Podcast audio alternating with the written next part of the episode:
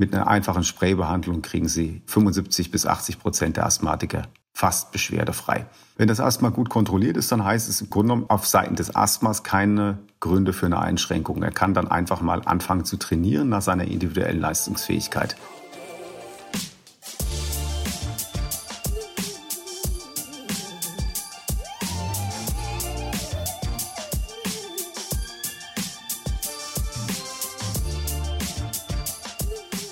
Hallo und herzlich willkommen zum Achilles Running Podcast. Mein Name ist Eileen und unsere heutige Folge dreht sich um etwas, das wir häufig als selbstverständlich nehmen, bis es nicht mehr richtig klappt. Ja, das ist eigentlich bei vielen Sachen so, aber hier ganz besonders, wir reden heute über das Thema Atmen. Und zwar das Atmen in Kombination mit Laufen natürlich, sonst wäre es ja nicht der Achilles Running Podcast. Also wie funktioniert unsere Lunge überhaupt und was macht zum Beispiel extrem kalte oder extrem warme Luft mit uns? Wir reden heute auch ganz viel über das Thema Asthma, denn das war ein Thema, das sehr, sehr viel von der Community, also von euch gewünscht war. Aber ich rede natürlich nicht alleine darüber. Ähm, ich habe ja keine Ahnung, sondern natürlich habe ich mir einen Spezialisten dazu geholt. Und zwar Dr. Kai Michael B. Er ist Pneumologe, Internist und hat das Institut für Atemwegsforschung gegründet. Außerdem ist er Buchautor von Die atemberaubende Welt der Lunge. Also er kennt sich wunderbar aus, perfekt für diesen Podcast. Wir reden darüber, wie gut doch Asthma und Laufen zusammenpassen. Und äh, wir reden natürlich auch darüber, wie viel Wahrheit in diesen Asthmaanfällen in den Filmszenen, die wir natürlich immer kennen, ja, wie viel Wahrheit da eigentlich drin steckt. Und natürlich reden wir auch darüber, was Asthma-Sprays in Sachen Doping für euch bringen können. Stichwort angebliche Leistungssteigerung. Viel Spaß beim Gespräch mit Dr. Kai Michael B. und das Thema Atmen. Hallo, Herr Dr. Michael B. Schön, dass Sie sich Zeit genommen haben, heute mit uns zu sprechen. Hallo, guten Morgen, Frau Wegner. Sie sind Pneumologe. Das ist ein Jawohl. Wort, das ich äh, vorhin sehr viel häufig üben musste, um das auszusprechen. Dabei hört man das doch momentan fast überall in den Medien. Ja. Zumindest die deutsche ja, Variante wenn, davon. Ja, ja, aber wenn man es hört und aussprechen muss, ist ja. ja ein Unterschied. Das auf jeden Fall. Also, was es heißt, Sie kennen sich mit der Lunge aus ja, wie Sie gesagt haben, es hört man momentan ganz viel, aber es ist eigentlich ein Thema, über das wir heute nicht so wirklich reden wollen. Gott wir Dank, wollen mal so abwechseln. Ja. Wir wollen nämlich über das Laufen sprechen in Verbindung mit der Lunge und dem Atem, was ja natürlich super wichtig ist. Das ist eine, also es hängt miteinander zusammen, es ist ja nicht zu leugnen. Deswegen würde ich ganz gerne wirklich einmal mit komplett den Basics anfangen, so ein bisschen das Biologiewissen aus der fünften Klasse auffrischen. Was ist die Lunge überhaupt? Was ist die Lunge? Ja, also die Lunge ist so eine Art schwammartiges Organ, ziemlich knorpelig, ziemlich ungenießbar. Keiner von uns isst es. Es gibt noch so ein paar Regionen im Schwabenland, wo man Lungensuppe isst, aber sonst kennt sie keiner von uns vom Metzger. Deswegen ist sie den meisten Menschen noch unbekannt. Also sie sieht so ein bisschen aus wie Leber mit Knorpel drin. Und die Sehr Lunge, schön. ja, nicht besonders appetitlich. Die hängt im Grunde genommen da aufgehängt äh, in unserem Brustkorb und die Hauptaufgabe der Lunge, um es einfach zu sagen, ist äh, eigentlich eine Energiebereitstellung. Also sie schöpft Sauerstoff aus der Luft ab und gleichzeitig transportiert sie das beim Stoffwechsel anfallende Kohlendioxid wieder ab. Und dieser Gasaustausch sorgt dafür, dass wir im Grunde genommen mit Hilfe von Sauerstoff und dann Energieträgern wie zum Beispiel Glucose in unseren Muskeln Energie gewinnen können und Energie erzeugen können. Das ist im Grunde genommen ganz einfach gesagt die Funktion der Lunge. Wie kann ich mir das vorstellen? Weil ich finde das sehr schwer vorstellbar. Ich meine, die Luft können wir nicht sehen. Und da ist jetzt Energie drin und das mhm. saugen wir ein, das spüren wir ja. Mhm. Aber wie sieht das, also wie funktioniert das genau in der Lunge? Wie das, dass etwas Unsichtbares rausgezogen wird und uns ja. Energie gibt? Finde ich super spannend. Wenn es um Krankheiten der Lunge geht, kommt häufig die Frage, Herr Doktor, habe ich es an den Bronchien oder habe ich es an der Lunge? Also es gibt so im Volksmund so eine etwas seltsame Unterscheidung zwischen den luftleitenden Atemwegen, also den Bronchien, das sind diese Röhren. Ja, müssen Sie sich vorstellen, im Grunde genommen fängt das hier oben an der Luftröhre an mit einer Röhre und die teilt sich. Die verteilt sich dann einmal auf zwei Röhren und nochmal auf zwei und nochmal und so weiter und so fort. Und das macht sie am Ende bis zu ungefähr 18, 19 Generationen, sodass sie also nach Mathematik am Ende um mehrere Millionen von diesen Aufzweigungen haben. Das ist das reine Luftleiten. Ach, das ist diese. Verästelung. Genau, das ist diese Verästelung. Ah. Die sieht man ah. manchmal als Bronchialbaum. Ja. Und das ist in der Tat so, dieses System dient nur der Luftleitung. Also da tritt der Sauerstoff nicht ins Blut über. Und erst wenn diese Röhrchen ganz fein geworden sind, dann am Ende enden die in so einer Art Sackgasse. Und diese Sackgasse sieht so ein bisschen aus wie, naja, an einem Rebstock die Trauben. Ja, da sind so kleine, viele äh, Häutchen, runde Häutchen um diese Aussackung herum.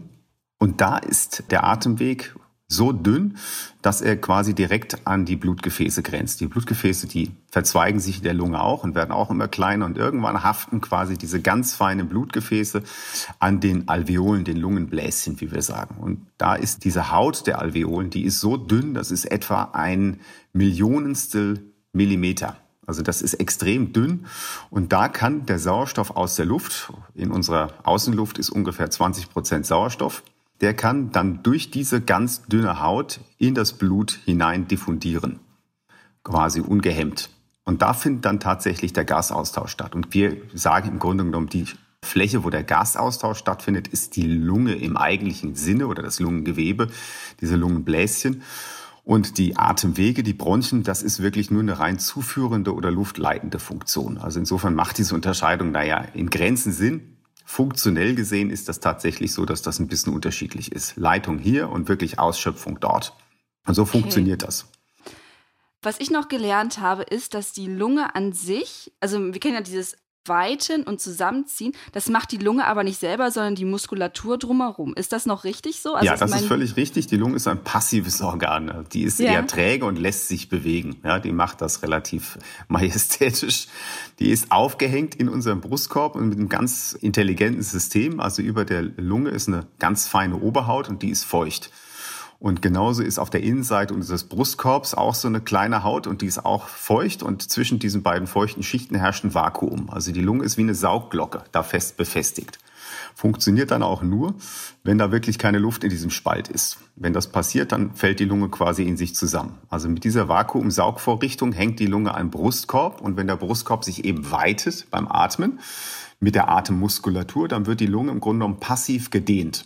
Und wenn dieses Weiten aufhört und der Brustkorb sich wieder zusammenschrumpft, dann wird die Lunge im Grunde genommen auch genauso passiv wieder in den Ausgangszustand zurückgebracht. Und dieses wie so ein Blasebalg ein- und aufziehen, das sorgt dafür, dass in die Lunge Luft rein und raus strömt. Aber die Lunge macht da eigentlich ziemlich wenig dazu bei, sondern sie lässt das quasi von der Brustwand, den Atemmuskeln und vor allem natürlich dem Zwerchfell erledigen. Also ist ja eigentlich das, wenn man sagt so, oh, die Lunge arbeitet, ist eigentlich Blödsinn. ja, die Lunge, ah ja. Also im Kleinen arbeitet sie sehr wohl. Natürlich ist das ja. jetzt ein bisschen vereinfacht gesagt, aber tatsächlich ist es so, dass die grobe mechanische Atmung, das machen die Atemmuskeln. Deswegen ist es auch so fatal, wenn sie da ein Problem an diesen Muskeln haben. Da können sie, kann ihre Lunge noch so gesund sein. Wenn der Atemmuskel nicht funktioniert, beispielsweise eine Zwerchverlähmung, das passiert ja manchmal bei Querschnittsgelähmten, wenn der Querschnitt sehr hoch ist, im Halswirbelsäulenbereich, dann funktioniert das Zwerchfell nicht mehr und dann können sie nicht mehr atmen. Dann muss das irgendwie anders zum Beispiel eine Maschine übernehmen. Ja, und äh, das ist in der Tat so, die Lunge arbeitet da selber nichts, sondern sie lässt arbeiten. Ja. Sie lässt arbeiten von den Muskeln drumherum.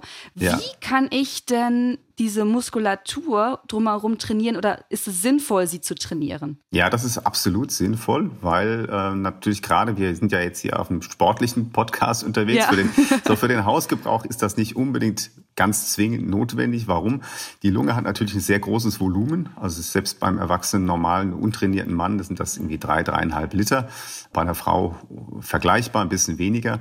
Und wir haben natürlich eine sehr große Reserve. Wenn man sich überlegen, ein normaler Atemzug, der besteht aus ungefähr 500 Millilitern. Das heißt, da fehlen uns noch drei Liter bis zu unserer maximalen Kapazität. Wir haben eine sehr große Reserve, die schöpfen wir ganz selten aus, außer wenn wir uns eben sportlich betätigen und belasten. Und da wollen wir natürlich, äh, gerade wenn es in Grenzbereiche geht, also in Maximalbelastung, da will man natürlich möglichst viel mobilisieren. Und da ist es sinnvoll, die Atemmuskulatur und vor allem auch die Atemhilfsmuskulatur. Also der Hauptmuskel ist das Zwerchfell. Der ist quasi unten zwischen der Bauchhöhle und der Brusthöhle wie so eine Kuppel aufgespannt, wie so ein Zelt. Aber zwischen den einzelnen Rippen sind auch ganz viele kleine Muskeln und auch unsere Halsmuskeln und die Schultermuskeln, die helfen bei der Expansion des Brustkorbs. Und die kann man sehr wohl trainieren. Und wenn man das rechtzeitig macht, gerade im Jugend- und Kindesalter, dann hat man hinterher auch tatsächlich ein höheres Lungenvolumen. Also insofern ist das Trainieren der Atemhilfsmuskulatur für den Sportler eine absolut sinnvolle Angelegenheit. Ob der gesunde Nichtsportler, ob der jetzt noch 200 Milliliter mehr hat oder 250, das ist sicherlich am Ende nicht kriegsentscheidend. Aber auch für den kann das sinnvoll sein unter Umständen, gerade wenn beispielsweise Lungenkranke versuchen, da noch ein bisschen mehr Luft zu mobilisieren. Wie, wie sehen so Übungen aus? Was kann ich da machen? Das sind also zum einen natürlich direkt Atemübungen, wo man das Zwerchfell mit trainieren kann. Das ist das eine. Da kann man beispielsweise bestimmte ganz konzentrierte Atemübungen machen oder gegen einen erhöhten Widerstand ausatmen, solche Sachen. Und mhm. ansonsten, klassisches Beispiel ist, äh, wenn Sie sich den Brustkorb von einem Schwimmer angucken. Also das sind im Grunde genommen klassische Trainingsmethoden äh, der Muskulatur des Schultergürtels und des Oberkörpers. Also wenn Sie solche Sportarten betreiben, die dieses System ansprechen, dann wächst im Grunde genommen Ihr Brustkorb, wenn Sie das früh genug anfangen. Und diese Trainingsmethoden trainieren dann automatisch auch die Atemhilfsmuskulatur. Aber natürlich wird die Atemhilfsmuskulatur auch dann trainiert, wenn Sie sich schlicht und ergreifend sich belasten ähm, über Gebühr. Also wenn Sie mal an die Belastungsgrenze gehen und Sie wirklich harte Arbeit leisten müssen, dann arbeiten die natürlich entsprechend mit und werden auch entsprechend trainiert. Was mir noch gerade einfällt, tatsächlich zu dem Punkt, es gab vor einigen Jahren mal diesen Trend von so, die sahen fast aus wie so, ja, wie Bane von Batman, musste ich dran denken. diese Masken, diese mhm. wirklich Plastikmasken, wo man angeblich mit ja, ich sag jetzt wieder, seine Lunge trainieren sollte, dass man tiefer atmen kann, mehr atmen kann. Mhm. Bringen die was beim Sport zu tragen? Also man sieht ja vereinzelt nochmal wirklich Leute, die damit laufen gehen, mit diesen Plastikmasken, mhm. die ähm, das Atmen erschweren. Ja, also die Vorstellung ist, dass man, das ist im Grunde wie wenn man sprintet mit dem Rucksack, ne? Äh, dass man sagt, okay, also du lädst ja 20 Kilo zusätzlich drauf und dadurch trainierst mhm. du dann äh, unter äh, Extrembedingungen. Also bei dem einen oder anderen mag das einen Effekt haben, das ist allerdings wissenschaftlich relativ schlecht untersucht, was das genau bringt. Und ich persönlich stelle es mir sehr unangenehm vor. Ich habe das jetzt noch nicht ausprobiert. Denn gerade wenn man sich äh, im Training belastet, ist es natürlich so, dass schon kleine Einschränkungen der Atmung äh, eben zu einer sehr unangenehmen Empfindung führen, nämlich Luftnot. Also das ist ein allgemeines Phänomen. Können Sie sich ausprobieren, wenn Sie sich einfach mal einen Gürtel um die Brust schnallen und versuchen dann Sport zu treiben. Ist sehr unangenehm. Ich würde das nicht mhm. unbedingt machen. Insofern sehe ich diese Masken auch eher kritisch. Was ich glaube, bei vielen Freizeitsportlern überschätzt wird, ist, dass ja Leistung oder Ausdauerleistung ein komplexes physiologisches System ist. Und da ist die Lunge ja nur ein Teil. Und die Lunge ist, äh, auch wenn mir das als Pneumologe schwerfällt zu sagen, die Lunge ist bei den meisten Menschen nicht das leistungslimitierende Organ. Weil sie können so viel Sauerstoff da unten an äh, transportieren mit ihrer Lunge, es muss halt abtransportiert werden. Und bei den meisten Menschen ist das Limitierende wirklich ist die Herzleistung. Ja, das muss abtransportiert werden. Der Sauerstoff muss eben über das Herz-Kreislauf-System in die äh, Muskulatur gepumpt werden.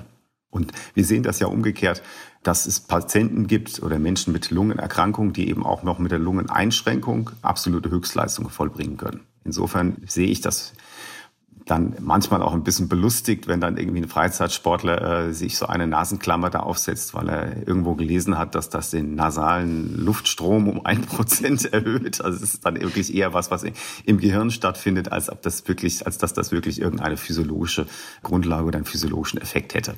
Hm. Ja, also ich bin halt auch ganz am Anfang meiner Laufkarriere mal mit im Winter mit so einem Schal halt gelaufen. Ja, das ist sinnvoll. Ähm, ja, also im Winter ist eine andere, okay. da hat das natürlich einen okay. anderen Effekt, ja.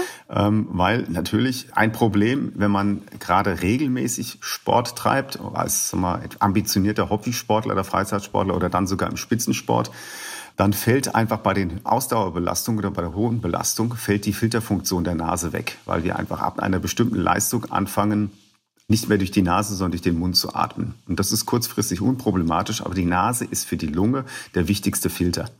Das heißt, alles das, was in der Luft nicht so günstig und nicht so gesund für unsere Lunge ist, wird normalerweise in der Nase rausgefiltert. Und die Nase befeuchtet die Luft und erwärmt die Luft auch, sodass die Luft quasi warm und feucht in der Lunge bereits ankommt. Und da ist die Lunge relativ empfindlich. Wenn das nämlich nicht passiert, dann kann es passieren, dass zum Beispiel es eine, zu einer Krampfneigung kommt in den Bronchien. Und das kennen wir klassisch als sogenanntes Belastungsasthma. Äh, das hat sehr viel damit zu tun, dass die Nase dann ausfällt. Und wenn man das sehr häufig macht, kann das sogar unter Umständen langfristig schädlich für die Bronchien sein. Insofern, gerade bei sehr kalten Temperaturen ist es äh, unter Umständen sinnvoll, wenn man ein Tuch vorm Mund hat, wenn ein das eben nicht in der Atmung behindert, weil das ein mhm. bisschen die kalte Luft im Winter ein bisschen vorwärmt. Von welchen Temperaturen sprechen wir da? Das ist individuell unterschiedlich, aber generell kann man sagen, okay. so als wenn sie Minustemperaturen draußen vorherrschen, alles was unter Null ist, und dann hängt es natürlich sehr stark von der Luftfeuchtigkeit ab. Also äh, eine feuchte Luft, die darf auch mal kalt sein, aber meistens ist die kalte Luft ja dann auch noch sehr trocken. Und die Kombination aus sehr trockener und sehr kalter Luft, die ist dann für die Atemwege durchaus reizend. Das ist wenn Sie mal äh, bestimmte Risikosportarten in Anführungszeichen sich anschauen, wie Langlauf oder Biathlon, da haben Spitzenathleten bis zu 30, manchmal sogar 40 Prozent in Einzeluntersuchungen, die haben so ein Belastungsasthma, weil dieser Kältereiz dann so extrem ist, dass die Bronchien quasi austrocknen und dann verkrampfen. Also alles im Minusbereich und das in Kombination mit einer sehr trockenen Luft ist sicherlich dann problematisch und äh, hat ein erhöhtes Risiko für so eine Reaktion. Kann ich das denn, also tatsächlich, ich finde halt dieses Laufen mit dem Schal vor der Nase, ähm, finde ich tatsächlich sehr schwierig und sehr unangenehm, weil es mich halt wirklich sehr stark einschränkt. Kann ich denn irgendwie was machen, um die Lunge, wenn ich jetzt laufen gegangen bin, danach wieder so ein bisschen ja, rehabilisieren zu, nee, mhm. das ist kein richtiges Wort, aber ähm, um sie halt wieder fit zu machen. Also kann ich danach ja. beispielsweise inhalieren mit, mit feuchten ähm, über eine Schüssel oder sowas. Bringt das irgendwas? Ist das was Gutes dann danach? Das kann man machen. Normalerweise ist es so, dass die Lunge, die wärmt sich ja von selber relativ schnell nach der Belastung wieder auf. Also es ist okay. ja so, dass sie durch die Belastung sowieso maximal durchblutet sind und im Grunde die Lunge nur gekühlt wird durch diesen ständigen Zustrom von kalter Luft von außen. Und wenn sie mit der Belastung aufhören, dann gibt es gerade in dieser Wiedererwärmungsphase, also viele, die so ein Belastungsasthma haben, die merken das gar nicht während der Belastung, sondern äh, in dieser Wiedererwärmungsphase. Ne? Die ist allerdings nach ein paar Minuten dann überstanden, dann ist in der Regel hat das System sich eigentlich selbst wieder reguliert. Ähm, wenn man dann dazu noch inhaliert, das kann man machen, das schadet sicherlich nichts, aber es ist auch nicht so, dass das irgendwie einen großen regenerativen Charakter hat. Regenerativ, danke, das genau. war das Wort, ja. glaube ich, was ich gesucht habe. Ja, wahrscheinlich, genau. Ich würde um, einfach, wenn Sie empfindlich ja? sind, bei solchen kalten Temperaturen versuchen, mhm. einfach ein bisschen langsamer zu laufen. Das heißt, Sie reduzieren automatisch Ihr Atemminutenvolumen, also die Menge, die Sie atmen, äh, weil Sie sich nicht ganz so stark belasten. Und dann ist es in der Regel auch gut tolerabel. Und wenn man dann irgendwie sagt, okay, in unseren Breiten ist es ja auch jetzt im Winter nicht mehr so furchtbar kalt, dauerhaft. Also selbst wir hier im Taunus, wir haben selten noch Temperaturen von unter minus fünf. Äh, und für die paar Tage, wo es dann halt so kalt ist, dann macht man halt drinnen was oder dann lässt man es halt bleiben oder macht was anderes. Man kann ja dann auch beispielsweise Krafttraining oder solche Sachen machen. Oder man kann auch das, kann man dann frische Luft aufmachen. Also irgendwas, wo man dann nicht äh, ein sehr hohes Atemminutenvolumen hat. Oder walken gehen oder genau, ja. Laufband. Lieben zwei Läufer und Läuferinnen genau, ohne Ende. Aber wenn man innen was machen kann, aber selbst wenn man sagt, okay, ich muss jetzt raus, mhm. dann äh, statt zu joggen macht man halt, äh, geht man an eine Bank und macht Kraftübungen oder irgendwas. Ja. Klimmzüge am Baum. Jetzt haben wir über die ganz kalten Temperaturen gesprochen. Wie ist es denn mit wirklich warmen Temperaturen? Die haben wir ja tendenziell letztes Jahr sehr häufig ja. gehabt. Wir wissen auch nicht, wie diesen Sommer aussieht, aber wenn es ja. wirklich über 30 Grad geht, was, welchen Einfluss hat das aufs Atmen? Die Temperaturen sind dann äh, meistens nicht so dramatisch. Also es gibt dann wenige, also keine Verbrennungsphänomene. Es ist wiederum mhm. das Problem, wenn die Luft sehr trocken ist, dann trocknen die Atemwege aus. Und das zweite Problem natürlich bei den hohen Temperaturen ist die Ozonkonzentration. Und bei sehr hohen Ozonkonzentrationen ist es so, dass man eben äh, beim Sport, bei empfindlichen Personen, aber zum Teil auch bei eigentlich gesunden Personen äh, eine gewisse Reizung der Atemwege feststellen kann. Das heißt, da sollte man schauen bei den hohen Temperaturen, weil es gibt einen direkten Zusammenhang zwischen Sonneneinstrahlung und der Entstehung von Ozon, einfach von physikalischen Zusammenhängen. Und da sollte man dann sich informieren. Es gibt auch Apps mittlerweile, wo man einfach sieht, wie hoch sind die Ozonkonzentrationen, ist das kritisch und wenn Sie dann empfindlich sind, also wenn Sie ein Asthma beispielsweise haben, oder wenn Sie auch generell gemerkt haben, dass das bei hohen Temperaturen bei Ihnen möglicherweise zu so einem Reiz oder Sie müssen husten oder Sie haben so ein komisches Kratzen im Hals führt, dann ähm, würde ich bei diesen hohen Temperaturen wegen der hohen Ozonkonzentration dann auch äh, von sportlicher Betätigung im Freien in dem Falle abraten. Mhm, okay. Jetzt haben wir zwar Asthma schon häufiger mal angesprochen, aber ich würde mhm. tatsächlich eine Sache noch vorher kurz klären. Und zwar gibt es ja das Phänomen bei Ausdauersportlerinnen, wenn sie mal wirklich an die Leistungsgrenze gegangen sind, mhm. dass man dieses Blutgeschmack in den Mund bekommt. Mhm. Und sofern ich das weiß, kommt das ja aus der Lunge. Frage 1, kommt das wirklich irgendwo aus der Lunge, aus, aus dem Atembereich? Und wie gefährlich ist das? Wie häufig kann man das mal haben, nicht haben? Wie ist dieses also da ist mir jetzt ehrlich gesagt eine eindeutige wissenschaftliche Erklärung ist mir da gar nicht bekannt. Also ich kann okay. mir nicht vorstellen, dass aus der Lunge das kommt. Es ist ja eher doch eher Problem äh, wahrscheinlich eine Irritation der äh, Geschmacksfühler oder Geschmacksrezeptoren im Mundschleimhaut. Das ist ja das, wo wir, wir schmecken und das ist einfach mhm. so, dass durch die extremen, durch den extremen Atemantrieb und die extreme Belastung wahrscheinlich es zu einer Irritation da kommt, dass man diesen metallischen Geschmack äh, im Mund hat. Ich kann okay. mir momentan nicht erklären, ähm, das müsste ich dann selber nochmal nachrecherchieren, yeah. wie das aus der Lunge kommen sollte, weil natürlich die Atemgaszusammensetzung in der Lunge, also über die Veränderung von Sauerstoff und Kohlendioxid hinaus mhm. im Großen und Ganzen, da so eine Geschmacksirritation eigentlich nicht auslösen dürften. Also ich könnte okay. mir eher vorstellen, dass es wahrscheinlich durch die Austrocknung oder ähm, unterschiedlichen Salzgehalt dann in der Schleimhaut im Mund zu solchen Geschmacksphänomenen kommt, weil sowas kennen wir ja auch beispielsweise, wenn jemand äh, dehydriert ist, äh, dann mhm. hat er auch häufig so einen komischen Geschmack im Mund. Dann äh, zweite Nachfrage dazu. Ähm, wenn ich unter extremer Belastung, also einen Sprint beispielsweise gemacht habe, dann brennt mir die Lunge. Mhm. Dieses Phänomen. Mhm. Ist das gefährlich? Wie gefährlich ist das? Ist das vollkommen okay? Kann der Körper damit klarkommen? Was ist das? Nee, eine kurzfristige Spitzenbelastung, die ist unproblematisch. wenn das mhm. wirklich nur so ein Gefühl ist von äh, kurzfristigen Brennen oder dieses Japsen nach Luft, ähm, das ist normal. Es ist auch in der Regel eher das, was man da in der Lunge verortet. Das passiert eher in den oberen Atemwegen. Also meistens ist es im Rachenbereich oder dann eben in dem, im Bereich des Stimmritzenbereich. Ähm, weil eben in der Lunge an sich haben sie solche Schmerzfühler gar nicht und können so ein Brennen gar nicht äh, richtig vermitteln. Und wenn das nach einer kurzfristigen Belastung kommt, ist das völlig normal. Sie sollten, das Einzige, was Sie beachten sollten, ist, wie lange hält das an? Und hören Sie beispielsweise pfeifende Nebengeräusche dabei. Also in dem Moment, wo Sie zum Beispiel einen Husten entwickeln oder das Gefühl haben, ähm, wenn ich jetzt ein- oder ausatme, da habe ich so ein Ziehen, ja, so, so ein, wie so ein, naja, wie wir halt sagen, so ein asthmatisches Pfeifen, äh, dann ist das was, was dann nicht mehr ganz normal ist. Aber wenn es wirklich nur dieses kurzfristige Brennen ist, was man dann verspürt nach so einer Höchstleistung, das ist letztlich völlig normal, wenn man da an die Grenze rangeht. Äh, und das ist auch nicht weiter schädlich. Hm. Aber was ist genau mit diesem Husten? Ich hatte das ja ne, nämlich früher ganz häufig, wenn ich doch mal im Bus hinterher rennen musste ja. und ich noch nicht so sportlich war, dass ich wirklich danach im Bus stand und ganze Zeit gehustet habe. Ja. Was ist da passiert in meiner Lunge? Ja, also es kann eine milde Form von Belastungsasthma sein. Das haben sehr okay. viele, ohne es zu wissen. Aber wir haben ja in Deutschland etwa zwischen fünf und sechs Millionen Asthmatiker. Also jeder Zehnte hat das. In dem Kindesalter ist es die häufigste chronische Erkrankung. Und nicht jedes Asthma ist so lehrbuchmäßig, dass die Leute nach Luft ringen und Anfälle haben, sondern wir haben ganz häufig ganz milde Asthmaformen, wo im Grunde genommen wirklich die Leute bei bestimmten äh, Situation einfach nur merken, ich habe da so einen Husten oder es pfeift manchmal, aber man misst dem Ganzen keinen richtigen Krankheitswert zu. Also das ist möglich, dass es so eine Variante ist.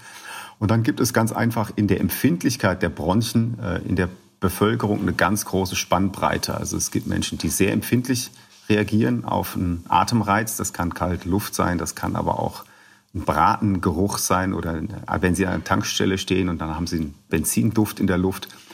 Äh, und dann äh, gibt es einfach Menschen, die sehr empfindlich mit diesen Hustenrezeptoren reagieren. Ähm, da gibt es sehr feinfühlige und weniger feinfühlige. Das ist wie letztlich, wie es schmerzempfindliche Menschen gibt und weniger schmerzempfindliche. Und wenn sie sich belasten und sehr stark atmen, dann werden diese Hustenfühler in den Bronchien, die werden gekitzelt im Grunde genommen. Und es gibt dann eigentlich bei jedem Menschen einfach eine unterschiedliche Kitzelschwelle.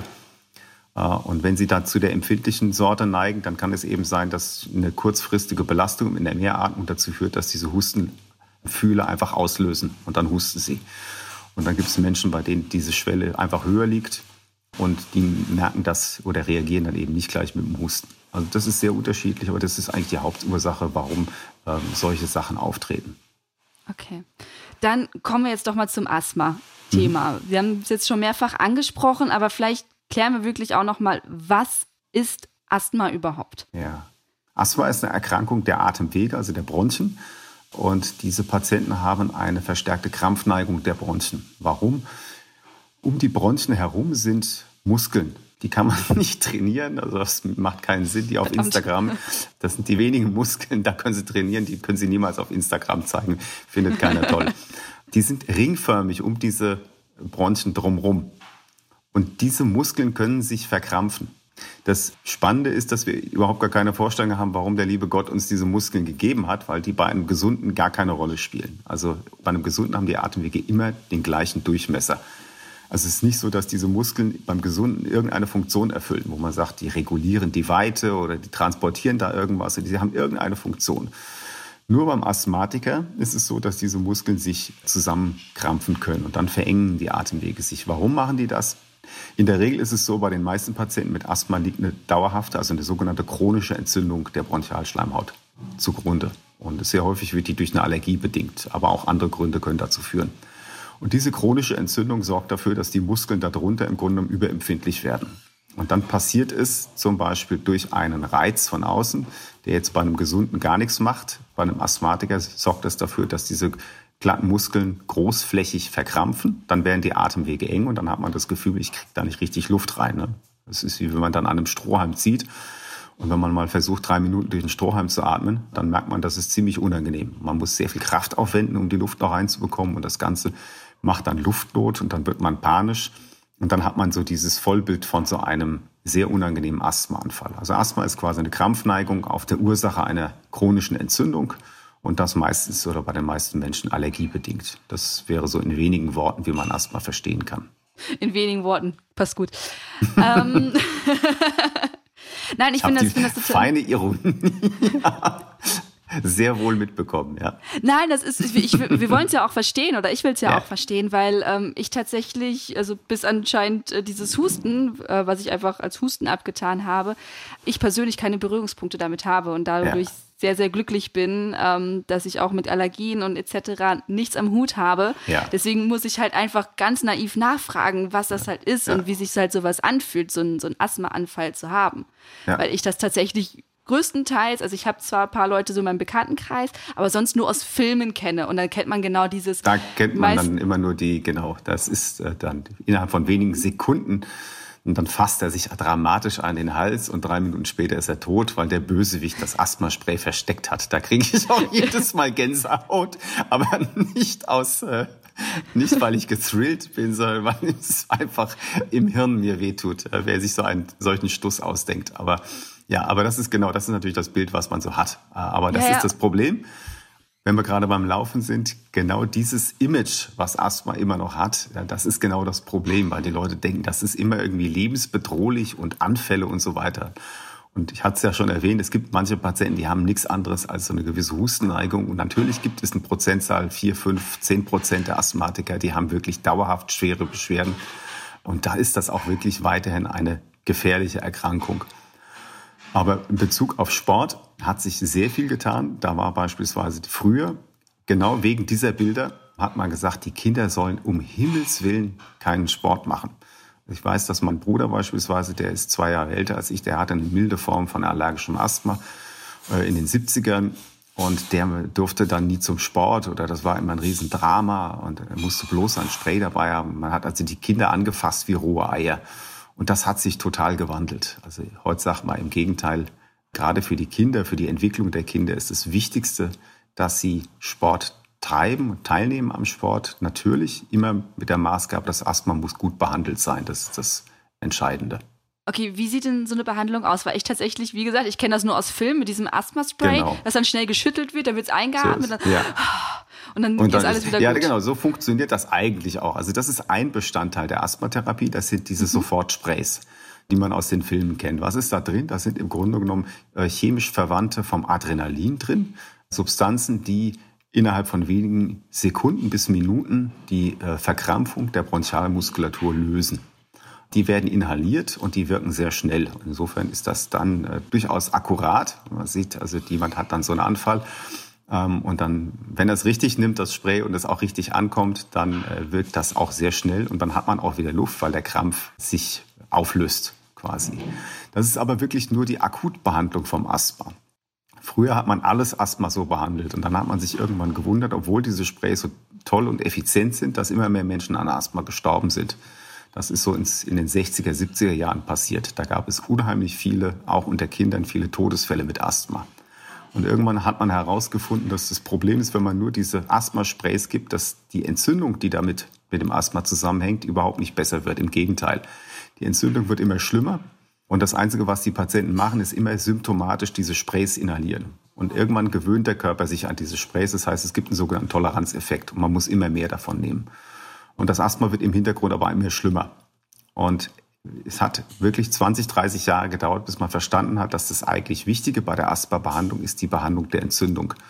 Und seit den 90er Jahren ist eigentlich die Grundlage, dass jedes Asthma, was jetzt wirklich nicht ganz leicht ist, sollte irgendwie entzündungshemmend dauerhaft behandelt werden. Weil die Behandlung der Entzündung sorgt dafür, dass die Krampfneigung der Bronchien einfach abnimmt und dann braucht man diese Sprays wirklich auch nur noch sehr selten, ja, diese Notfallsprays. Und für die entzündungshemmende Behandlung, da haben wir verschiedene Wirkstoffe und das sicherlich, was das populärste ist und was die meisten Patienten auch haben, sind eben die inhalierbaren Cortisone. Äh, die kann man sehr niedrig dosiert in die Lunge direkt bringen mit einem Spray und da richten die auch quasi im Organismus keinen Schaden an und bekämpfen gezielt in der Lunge die Entzündung. Und seit wir das verinnerlicht haben, ist der Todesfall durch Asthma wirklich mittlerweile zu einer Rarität geworden. Und das ist ein sehr schönes Ergebnis der letzten 20, 30 Jahre Asthmatherapie. Ich würde da direkt gerne einhaken. Und zwar, wenn Asthmatiker quasi permanent eine Entzündung im Körper haben, mhm. hat das auch Einfluss auf andere Bereiche, also andere Entzündungen? Also neigen sie generell zu mehr Entzündungen, mhm. zu mehr Verletzungen oder mhm. sowas? Nee, das ist ein guter Punkt. Es ist aber wirklich eine lokal begrenzte Entzündung. Es gibt okay. keine äh, Arbeiten, die zeigen, dass asthmatische Entzündung aus der Lunge quasi äh, in, in den Gesamtorganismus überschwappt.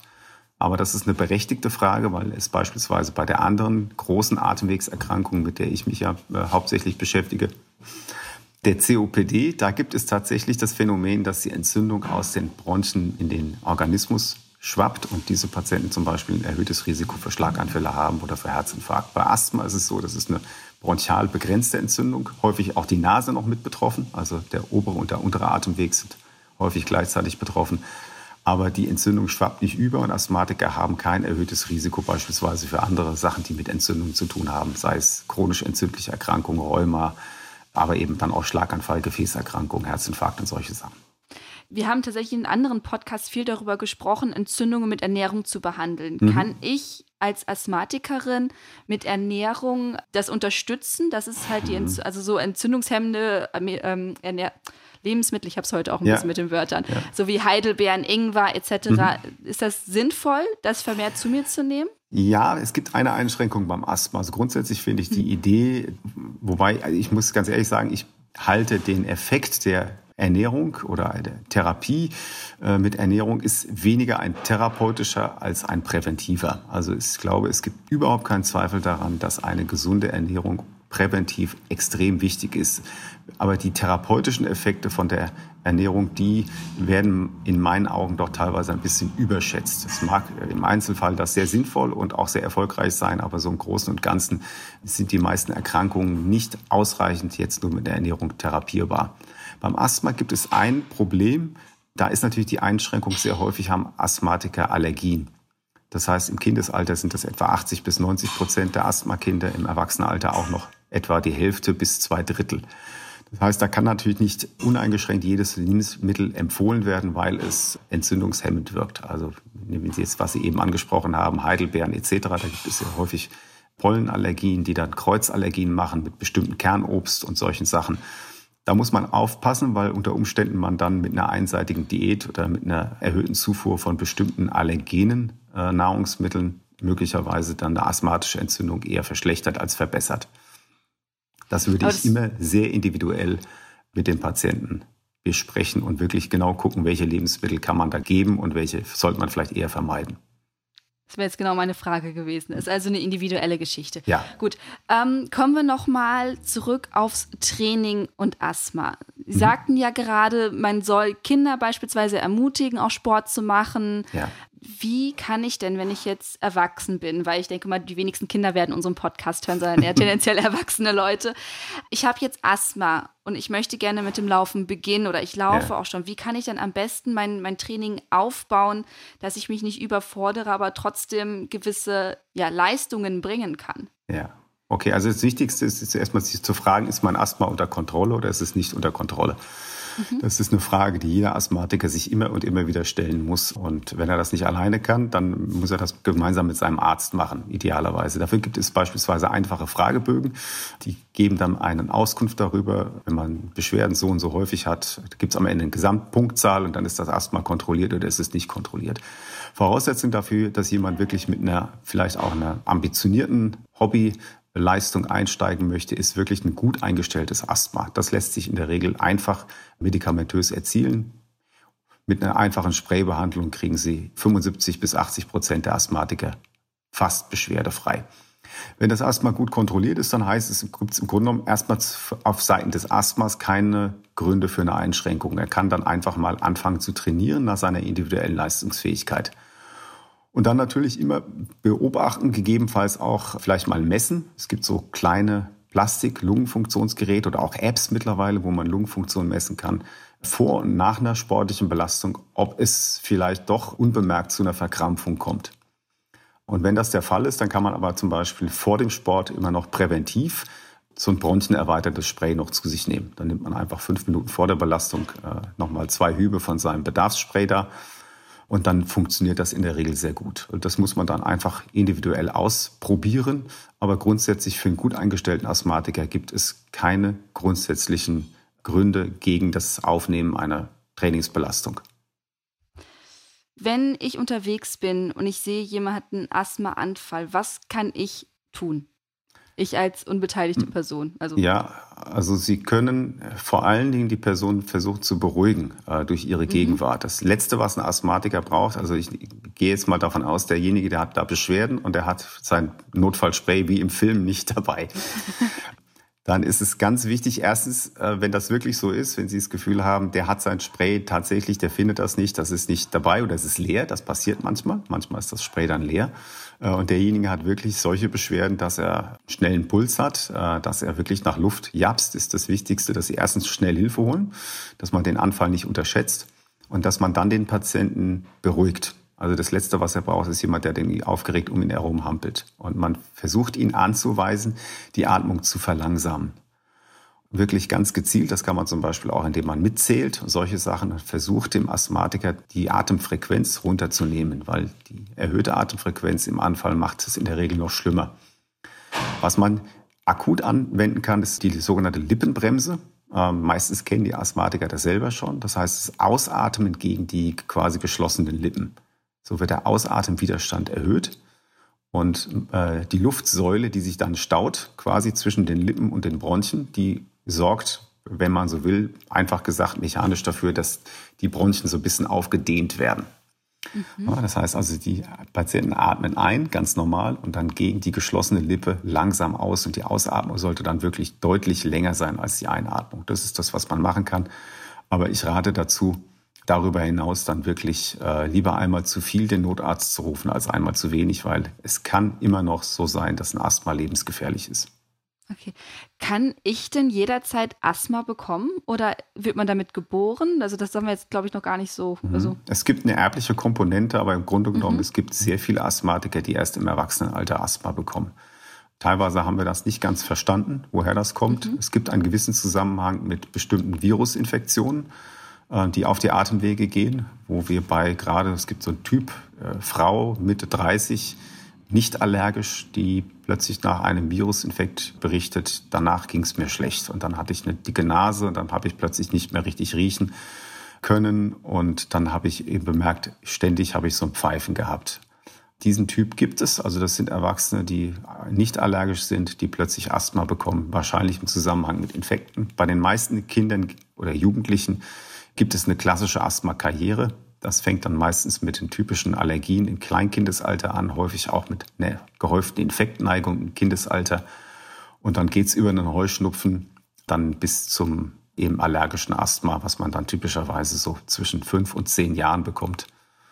und dann in der Regel auch sein Leben lang mehr oder weniger mit sich herumträgt. Also jeder kann das bekommen. Es gibt aber ganz klar auch eine erbliche Komponente. Gibt es denn da irgendwie eine Tendenz, irgendwie mehr auf dem Land, mehr in der Stadt? Ja, also wir haben uns ja lange Jahre gefragt, warum das Asthma und die Allergien so stark zunehmen. Wir sehen mhm. ja quasi seit den 50er, 60er Jahren eine regelrechte Explosion. Und was noch spannender ist, ist, dass das nicht überall auf der Welt gleich ist. Es gibt Länder, wo im Kindesalter bis zu 30 Prozent der Kinder Asthma haben. Das ist zum Beispiel in Australien und in England so. Und dann gibt es Gegenden in Asien, in China etc., da liegt das unter fünf Prozent. Also es gibt eine sehr große Variabilität und deswegen lag der Verdacht nahe, dass eben zusätzlich zu den genetischen Komponenten, zu der erblichen Komponente offensichtlich Lebensstilfaktoren ganz wichtig sind. Und es gibt eine ganze Reihe von Lebensstilfaktoren, die offensichtlich das Auftreten von Allergien begünstigen. Das sind Ernährungsfaktoren. Äh, das ist auch die Frage, ob Kinder gestillt werden, wie sie zur Welt kommen. Also Kaiserschnitt offensichtlich scheint das Risiko für Allergien zu erhöhen. Natürliche Geburt reduziert es. Äh, wir lernen sehr viel über den Zusammenhang mit dem Mikrobiom, also welche Keime wir mit uns herumtragen, welches Milieu das hat. Das wiederum wird bedingt durch unsere Umwelt. Stichwort, Sie haben es genannt, Bauernhof. Kinder auf dem Bauernhof haben offensichtlich seltene Allergien. Oder Kinder, die im ländlichen Bereich aufwachsen, haben seltene Allergien als die im städtischen Bereich. Auch Abgase spielen eine Rolle. Feinstaub, Stickoxide spielen bei der Asthmaentstehung eine Rolle. Und das passt sehr schön zu unserem heutigen Thema. Seit jüngerer Zeit immer mehr auch Übergewicht bei Kindern okay. ist ein wesentlicher Risikofaktor. Es gibt mittlerweile in Amerika eine regelrechte Asthma-Epidemie bei übergewichtigen Kindern, die in der Regel aus dem städtischen Milieu kommen und teilweise eben auch aus dem sozial benachteiligten Milieu kommen, die übergewichtig sind. Und bei Kindern ist das Risiko für Asthma mit Übergewicht um 50 Prozent erhöht. Und bei Erwachsenen übrigens auch. Also es gibt einen direkten Zusammenhang zwischen Übergewicht und der Entstehung von Asthma. Und von daher ist es eben auch ganz wichtig, nicht nur für die Behandlung oder Erhaltung der Lebensqualität, sondern auch für die Verhinderung von Asthma, dass man rechtzeitig mit der Bewegung anfängt. Liegt das denn an der schlechten Ernährung und dem Mangel Bewegung oder an dem mehr Druck, der auf die Lunge herrscht? Also es ist wahrscheinlich eine Kombination aus beidem. Okay. Zum einen ist es so, dass gerade die Stammfettsucht, also die Fettverteilung scheint wichtig zu sein. Mhm. Äh, sowas Einfaches wie der BMI gibt eine schlechte Korrelation. Aber wenn Sie sich die Verteilung anschauen, die Stammfettsucht, also die Fettverteilung, die dann wirklich auch auf die Organe drückt und die Entfaltung der Lunge behindert, ist ein höheres Risiko, als wenn das Fett anders, also den weiblichen Fetttyp sozusagen, verteilt ist. Und das Zweite ist in der Tat natürlich auch die metabolischen Auswirkungen von Übergewicht, weil wir zum Beispiel wissen, dass Fettgewebe ja auch hormonell aktiv ist. Und es gibt eine ganze Reihe von Untersuchungen, die zeigen, dass bestimmte Hormone aus dem Fettstoffwechsel auch das Entstehung von Allergien begünstigen können, weil sie in das Immunsystem eingreifen. Also die Beziehungen sind vielfältig, da stehen wir noch ein bisschen am Anfang, aber ganz klar ist schon jetzt, dass es eine eindeutige Beziehung gibt zwischen kindlichem Übergewicht und der Häufigkeit oder dem Auftreten von Asthma. Und da müssen wir ganz dringend was tun. Stelle ich mir aber auch als besonders schwierig vor, wenn ich eh Übergewicht habe mhm. und zusätzlich noch Asthma, dann noch mit dem Sport anzufangen. Also besonders mit Ausdauersport wie Laufen. Also das ist ja. Ja. Nein, klar, also ja. das ist natürlich eine Verhaltensänderung, die sind wahnsinnig schwierig. Trotz allem ist es so, man muss eben immer und immer wieder darauf hinweisen und äh, darauf hinarbeiten, weil es bringt eben auch nichts zu sagen, dass gut, das Kind ist halt jetzt übergewichtig und hat auch noch Asthma. Nun ersparen wir ihm das auch noch, dass es sich da quälen muss. Das bringt ja langfristig nichts, weil wir wissen, dass diese Kinder beispielsweise dann im Erwachsenenleben häufig psychische Probleme haben. Ja, kommt Mobbing dazu und solche Sachen, wenn die Kinder sich, wenn die nicht mitmachen dann werden sie ausgegrenzt. Und äh, es gibt sehr viele schöne Untersuchungen, die zeigen, wenn man Kinder da heranführt, dass sie sich akzeptierter fühlen, dass sie sich in der Gruppe wohler fühlen, dass sie weniger seelische Traumata haben. Und seelische Traumata sind letztlich auch noch ein Begleitfaktor, der ein Asthma ähm, verschlechtern kann oder eben teilweise offensichtlich auch noch die Entstehung von einem Asthma begünstigen kann. Also das ist so eine Art Teufelskreislauf und den kann man mit einer Bewegung, deswegen ist es ja auch immer und immer wieder so, dass wenn wir äh, 5000 Bücher schreiben über gutes Leben und gesundes Leben, es kommt immer auf die gleichen Faktoren zurück.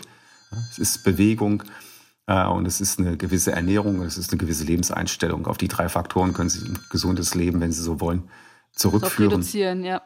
Und äh, das ist einfach, äh, wenn Sie genau in der Literatur nachschauen, dann wissen Sie auch warum. Es kommt immer und immer wieder dazu und Bewegung ist eine ganz zentrale Säule. Wir sind ja dafür, dass die Leute sich so bewegen und besonders ganz viel bewegen. Ich würde tatsächlich jetzt gerade noch mal ein bisschen auf einen anderen Punkt zu sprechen kommen. Wir hatten jetzt gerade schon ein bisschen über das Asthma-Spray an sich gesprochen. Mhm. Mhm. Ähm, und zwar, wenn man ein bisschen googelt zu mhm. Sport und Asthma und Asthma-Spray, kommt man natürlich immer auf den Punkt äh, ja, Doping. Natürlich. Genau. So, ne, das halt, ich habe noch mal vorhin ein bisschen rumgelesen oder sowas, ja. steht immer wieder, besonders viele Profis oder genau. Semi-Profis lassen sich Asthma bescheinigen. Die Frage ja. ist natürlich, lassen sie sich Asthma bescheinigen oder haben sie es wirklich? Wie sehen Sie das? Also ich wäre jetzt wirklich sehr naiv, wenn ich jetzt hier äh, erzählen würde, dass äh, der Hochleistungssport, der Spitzensport frei ist von Stimulantien und äh, leistungssteigernden Mitteln. Also das ist einfach ein Fakt, das müssen wir akzeptieren. Bin ich allerdings, sehe ich auch die andere Seite und sage, okay, man muss dann auch fair sein teilweise. Ähm, da wird manchmal auch sehr unselektiert einfach äh, immer erzählt, ja, äh, klar, der hat halt wieder, das ist ein Radfahrer Asthma und damit äh, er da irgendwie sprühen kann etc. Ich habe Ihnen ja bereits gesagt, es gibt Untersuchungen, die in bestimmten Risikosportarten, dazu zählen Ausdauersportarten, zeigen, dass es bis zu 30 Prozent tatsächlich Athleten gibt im Hochleistungsbereich, die so an solchem Anstrengungsasthma leiden. Da ist es völlig unerklärlich, warum sollen die sich nicht behandeln lassen. Das sind ja keine Menschen zweiter Klasse, nur weil es Spitzenathleten sind. Im Gegenteil, wir möchten diesen Menschen die gleiche Möglichkeit geben und sie können mit dem Asthma eben auch Medaillen gewinnen. Das ist eine wunderbare Message auch für jeden Asthmatiker. Sie können Höchstleistungen vollbringen. Was häufig wenig beachtet wird, ist, dass die tatsächlich leistungssteigernden Effekte der Asthmasprays, die sind sehr umstritten, wenn nicht minimal. Da muss man sehr differenzieren. Diese herkömmlichen Asthmasprays haben in den üblichen Dosierungen überhaupt gar keinen leistungssteigernden Effekt. Nicht beim Gesunden und auch nicht bei einem Asthmatiker. Beim Asthmatiker beseitigen sie möglicherweise eine Behinderung, also sprich eine Verkrampfung der Bronchien äh, und stellen Chancengleichheit wieder her. Einzige Ausnahme, es gibt ältere Präparate, was man zum Beispiel immer wieder liest, äh, das sogenannte Clenbuterol. Die Älteren werden sich noch erinnern. Katrin Krabbe beispielsweise hatte damals Clenbuterol nachgewiesen, aber vor kurzem auch Tischtennisspieler und so weiter und so fort. Clenbuterol ist ein Medikament, was äh, nicht gesprayt wird, sondern was man schluckt. Hat den gleichen Effekt, aber Clenbuterol hat den Nebeneffekt, dass es muskelaufbauend wirkt, gerade in höheren Dosierungen. Und das hat dieses Medikament sehr beliebt gemacht in der Tierzucht, also in der Mast von Hühnern, Kälbern etc. Und insofern ist es auch, wenn ein Athlet tatsächlich Spuren von diesem Medikament äh, in seinem Blut hat, ist es auch tatsächlich nicht ausgeschlossen. Da muss man auch nicht gleich wieder laut lachen. Das ist eine obskure Ausrede. Es ist tatsächlich denkbar, dass man beispielsweise über äh, Fleisch aus unkontrollierter Zucht beispielsweise, dass man geringe Spuren von Clenbuterol zu sich nimmt. Also hm. sollte man tatsächlich in Erwägung ziehen. Trotzdem, ganz klar, es gibt im Spitzensport sehr viel Missbrauch dieser Substanzen. Und vieles davon ist auch wissenschaftlich kaum begründbar und hat natürlich bei diesen Top-Athleten auch sehr viel mit, sagen wir, psychologischen Faktoren zu tun. Und natürlich gibt es einfach da unter der Oberfläche Schwarzbücher etc., wo alle möglichen Anleitungen zur Leistungssteigerung gegeben werden. Und der eine oder andere wird dann einfach sagen, okay, der hat Asthma und dieses Medikament benutzt dann halt einfach ein bisschen mehr, weil er glaubt, es bringt ihm die letzten ein, zwei Prozent. Belegt ist das kaum. Es gibt eben dann auch für die, eigentlich für die Asthma-Medikamente keine Einschränkungen. Wir haben jetzt beispielsweise vor zwei Jahren oder vor drei Jahren gab es den Fall mit Tour de France. Sieger Chris Froome, der hatte Salbutamol, das ist das, was in diesen Sprays drin ist, der zu hohen Konzentration im Blut. Und die Konzentration war in der Tat so hoch, dass man gesagt hat, das ist mit einer normalen therapeutischen Anwendung äh, eigentlich nicht mehr vereinbar. Also lag der Verdacht nahe, er hat möglicherweise das in Tablettenform genommen und das mit dem Ziel der Leistungssteigerung. Und da muss man dann in der Tat der Sache nachgehen. Wenn er das aber gemacht hat, muss ich sagen, ist es wahrscheinlich relativ blöd gewesen, weil der leistungssteigende Effekt dieser Substanz, die ist wirklich marginal, wenn sie überhaupt vorhanden ist. Okay. Sie haben ja gerade gesagt, dieses eine Mittel hat Muskelaufbau mhm. gefördert. Ja. Mhm. Was macht denn so ein Salbutamol genau? Also wenn ich das jetzt nehmen würde, was würde also dann in meinem Körper macht eigentlich nur löst den Krampf der glatten Muskulatur. Wenn Sie es inhalieren, diese, diese Muskeln in den Bronchien, wenn die sich zusammenziehen, die werden im Grunde genommen durch das Medikament entspannt. Mhm. Und wenn Sie es in höheren Dosierung inhalieren, dann gerät von dem Salbutamol auch ein bisschen was in Ihr Blut und dann wirkt es beispielsweise an Muskelzellen, es greift dort ein bisschen in den Glukosestoffwechsel ein und Warum beispielsweise das Clenbuterol einen muskelaufbauenden Effekt hat, ist pharmakologisch gar nicht so richtig gut erforscht. Man weiß nur, wenn man es in hohen Dosierungen nimmt und auch ein Präparat wie Salbutamol schlucken würde in sehr hohen Dosierungen, dass es einen gewissen muskelaufbauenden Effekt hat. Das ist aber nicht vergleichbar mit einem Anabolikum, also mit anabolen Steroiden. Aber das Clenbuterol war eben sehr beliebt, äh, weil es einfach verfügbar ist, billig und gut steuerbar und zuverlässig offensichtlich einen gewissen Effekt bringt. Deswegen ist das Clenbuterol ja eben auch verboten. Als Asthma-Medikament spielt es überhaupt gar keine Rolle mehr. Mhm. Da ist eher dann wirklich das Problem Verunreinigung oder wird es in leistungssteigender Absicht eingenommen.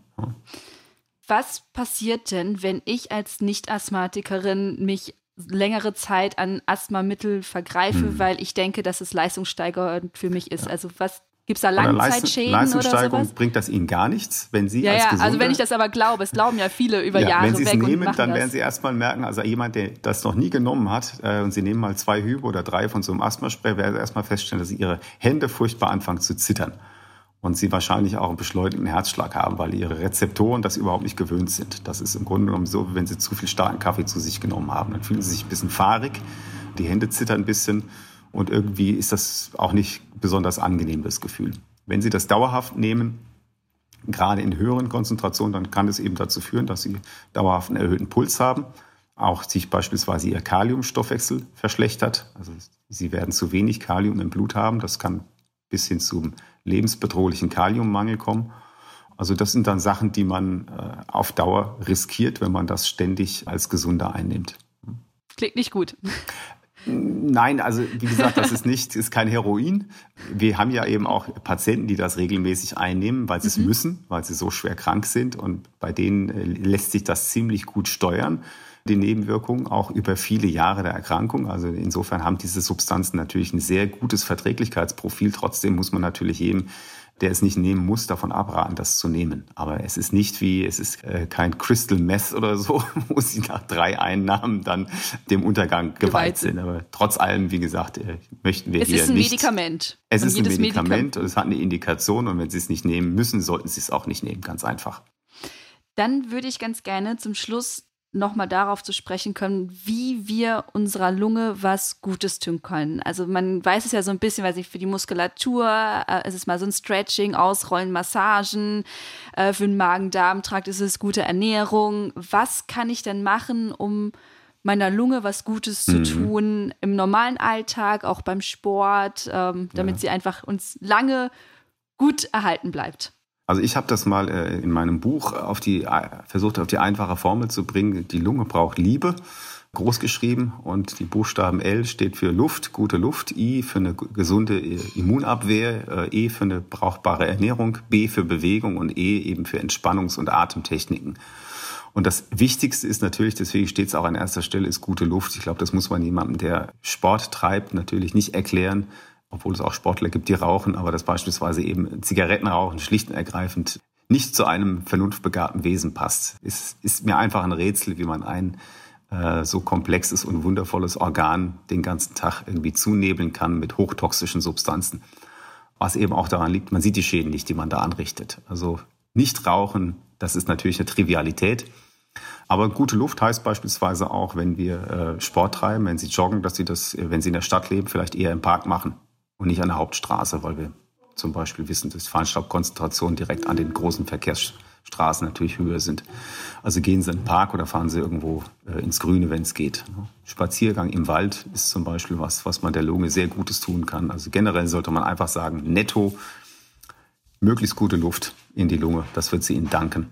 Der Fakt der Ernährung wird so häufig unterschätzt. Äh, die Lunge ist ja ein Organ, was eine riesige innere Oberfläche hat und unsere Luft ja ist voll, selbst wenn sie sauber ist, ist unsere Luft voll von Substanzen, die zum Teil schädlich sind für uns. Sauerstoff dürfen wir nicht vergessen, ist ein Gift in höheren Konzentrationen. Also muss die Lunge auch viele Stoffe aus der Natur, äh, aus der Luft äh, entgiften. Und dafür braucht sie, für diese biochemischen Entgiftungsvorgänge, braucht sie sehr viele gute Bestandteile aus der Nahrung. Also es gibt regelrechte Lungennahrungsmittel. Das sind aber auch wieder die üblichen Verdächtigen. Es sind faserreiche Stoffe, es sind sekundäre Pflanzenstoffe, es sind Vitamine, bestimmte Eiweiße, die diese Entgiftungs äh, unterstützen. Können Sie da mal ein paar Beispiele nennen? Was sind so diese also Top 5? Ja, so richtig schön oldschool ist äh, Brokkoli und äh, Grünkohl vor allen Dingen. Grünkohl ist Grünkohl. sehr gut. Dann braucht die Lunge beispielsweise viel Glutathion. Glutathion ist äh, ein Eiweiß, was Sauerstoff und andere Radikale entgiftet. Dafür brauchen wir zum Beispiel, das ist, da sind Vorstufen davon, sind bestimmte Aminosäuren, Glutamin, Cystein in bestimmten, also beispielsweise Molkeproteine, die sind sehr reich an Cystein bzw. an Glutamin. Das sind solche Sachen, die besonders gut sind äh, für die Lunge. Resveratrol ist so ein Klassiker im Rotwein beispielsweise, wenn man das äh, nicht in großen Maßen zu sich nimmt. Aber Resveratrol ist beispielsweise auch ein wichtiges Antioxidant, was auch in Verbindung gebracht wird damit, dass eben mäßige Rotweinkonsumenten etwas länger leben. Also Habe ich schon so, häufiger gehört. Genau. Ja. Und ganz wichtig ist die Bewegung. Die Bewegung, ähm, so wie wir sagen, einmal am Tag soll der Puls hoch, mal auf 150. Wenn ihr Herz gesund ist und der Blutdruck so einmal hoch, so sage ich immer, einmal am Tag muss die Lunge durchlüftet werden. Also mindestens äh, moderates Spazierengehen, idealerweise mal die Lunge, die Atemfrequenz muss mal einmal am Tag über 25, 30.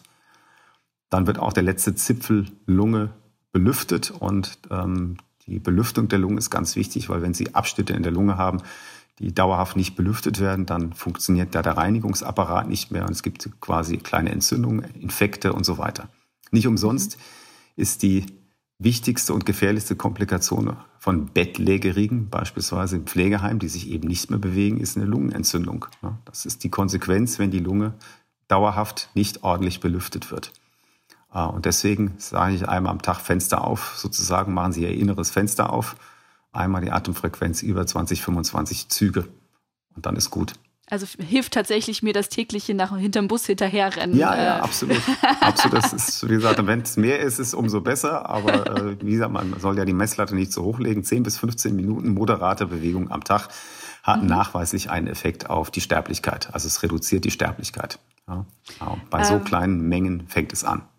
Was halten Sie so von regelmäßiges Inhalieren, Nase durchspülen? Es gibt ja auch diese Luftreinigergeräte, diese mhm. ganzen Zusatzsachen. Also von Luftreinigern halte ich persönlich jetzt nicht so furchtbar viel. Es sind meistens dann irgendwelche Apparate, die dann doch irgendwo rumstehen und dann Staubfänger sind oder aber dann am schlimmsten Falle Keimschleudern sind, wenn sie nicht richtig gereinigt werden. Also normalerweise ist die Luft so in unseren Innenräumen ausreichend. Und wenn man regelmäßig lüftet, und das halt nicht gerade an der Hauptverkehrsstraße ist, dann ist die Luft eigentlich ausreichend, man braucht man sowas nicht.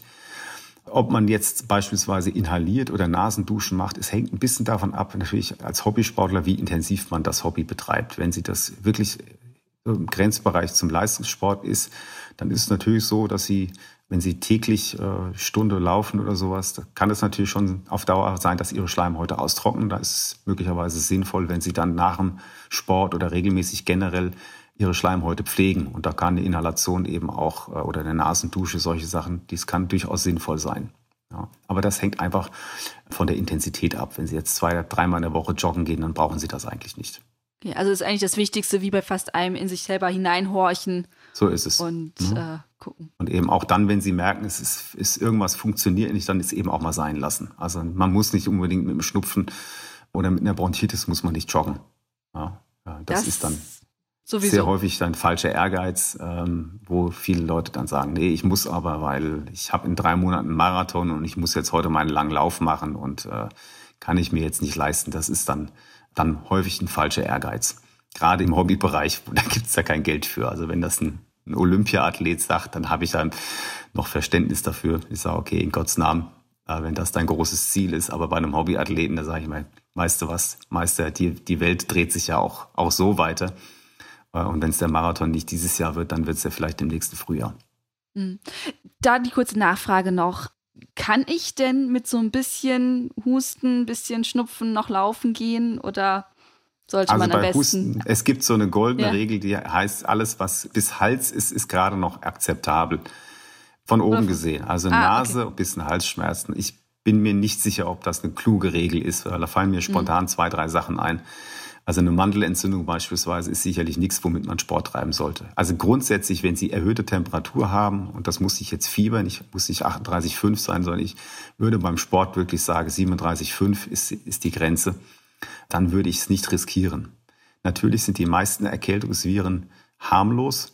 aber sie wissen eben nicht, was sie gerade erwischt haben. Und da haben wir nun gerade äh, mit dem Corona wirklich ein Paradebeispiel dafür, der eben alles sein kann, von ein bisschen Jucken äh, im Hals äh, bis zur tödlichen Lungenentzündung und was der alles auslösen kann. Und es gibt leider dann immer wieder Berichte von Sportlern, die mit einer Erkältung äh, trainieren oder mit einer gerade überwundenen Erkältung trainieren und die tot umfallen.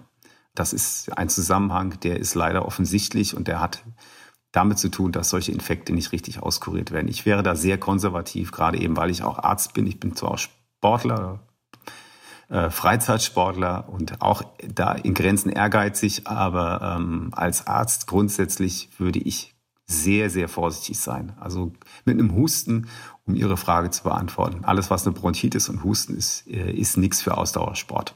Okay. Gut. Da ich nicht mit so was Negativem ähm, den Podcast beenden möchte, frage ich Sie einfach jetzt noch zum Schluss, was fasziniert Sie so an der Lunge, dass Sie sich darauf spezialisiert haben? Ich glaube, dass was schön ist an der Lunge für einen angehenden Mediziner ist, dass die Lunge, obwohl man sie nicht sehen kann, sie ist unheimlich äh, fein messbar. Und sie ist mit vielen Methoden auch verständlich messbar. Also ich kam im Physiologiepraktikum, ich fand nicht so einfach wie, wie das Messen von Lungenfunktion. Das ist ein ganz einfacher Test, der in wahnsinnig viel sagt, ob die Bronchien eng sind, ob sie, wie viel Volumen sie haben und so weiter und so fort. Das fand ich sehr faszinierend. Und die meisten Erkrankungen in der Lunge, ich, Sie sehen, ich bin blond. Vielleicht lag es auch daran, dass die meisten Erkrankungen der Lunge sich relativ einfach auf bestimmte Phänomene zurückführen lassen und die Physiologie gar nicht so furchtbar komplex ist. Das hat mich auch fasziniert. Und so ist es dann manchmal gar nicht unbedingt so äh, erklärlich, warum das dann passiert, sondern man hat einfach dann äh, sich in was eingearbeitet, das gefällt einem und dann hat man ein bisschen Kontakt. Ich hatte da als Student, ich habe in der Lungenpraxis gearbeitet, dann hat man dann mit den Krankheitsbildern jeden Tag Kontakt und irgendwann merkt man, das gefällt einem und dann entwickelt man natürlich auch so eine Art Passion. Müssen wir ja auch. Wir sind ja alle Fachärzte, Fachidioten, mhm. also müssen wir eine gewisse Passion für unser Thema haben. Und bei mir war das dann einfach die Lunge. Ich kann jetzt gar nicht unbedingt sagen, was es war, aber ich glaube, es hat es sehr leicht gemacht, dass von der Physiologie und vom Verstehen der Erkrankung die Lunge für mich sehr zugänglich war. Fand ich sehr einleuchtend alles. Dann mit diesen Worten vielen lieben Dank, Herr Dr. B., dass Sie sich die Zeit genommen haben, äh, meine ganzen Fragen zu beantworten zum Thema Lunge, Atmen und äh, Asthma. Und ja, vielen, vielen ja. Dank. Dankeschön, Frau Wegner. Dann wünsche ich Ihnen noch einen wunderschönen Tag und hoffentlich einen sportlichen Tag. ja, auf jeden Fall. Bis dann. Tschüss. Bis dann. Tschüss. Das war das Gespräch mit Dr. Kai Michael B. Ich verlinke euch die Webseite für das Institut für Atemwegsforschung in den Show Notes. Und wenn ihr noch Themenwünsche habt, dann schreibt sie sehr gerne an redaktion.achilles-running.de. Und wenn ihr uns und diesen Podcast unterstützen wollt, und da wären wir euch sehr dankbar für, dann geht bitte auf iTunes, hinterlasst eine 5-Sterne-Bewertung und schreibt eine nette Rezension. Oder falls ihr nicht bei iTunes seid, teilt diesen Podcast mit euren Freundinnen, mit Familien, mit der Nachbarschaft, mit eurem Arbeitsteam. Das hilft uns einfach ungemein, wenn wir diesen Podcast einfach ein bisschen bekannter machen. Ich wünsche euch eine tolle Woche, genießt sie in vollen Zügen. Bis zum nächsten Mal beim Achilles Running Podcast. Keep on running. Ciao!